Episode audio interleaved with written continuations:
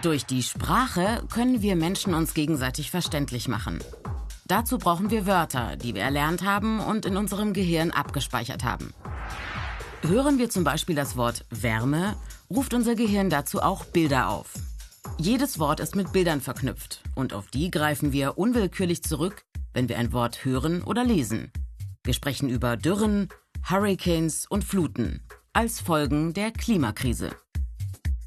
Wenn wir dafür aber ein positiv besetztes Wort wie Erderwärmung verwenden, in dem Wärme steckt, kann das als positive Assoziation wirken.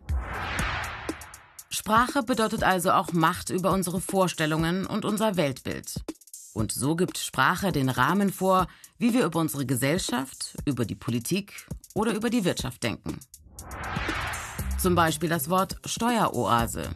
Oase, das klingt angenehm, eine grüne Stelle in der heißen Wüste. Doch es geht um Orte, die oft für illegale Geschäfte genutzt werden.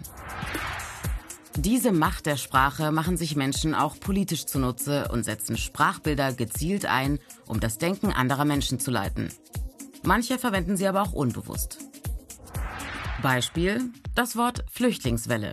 Unser Gehirn verknüpft Flüchtling und Welle miteinander. Eine Welle haben die meisten als groß und wuchtig, also als angsteinjagend abgespeichert. Wir wissen, dass eine Welle uns ganz leicht umreißen könnte. Im Zusammenhang mit Flüchtlingen entsteht dadurch das Gefühl einer Bedrohung durch geflüchtete Menschen. Dabei handelt es sich eigentlich nur um Menschen, die von einem Ort an einen anderen umziehen.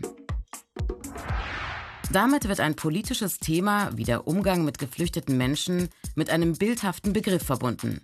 Menschen werden zur Naturkatastrophe gemacht und ihre individuelle Leidensgeschichte wird unterdrückt. Sprache ist Macht Deshalb sollten wir alle genau hinhören, wer welche Worte verwendet und auch sehr genau darauf achten, wie wir selbst sprechen.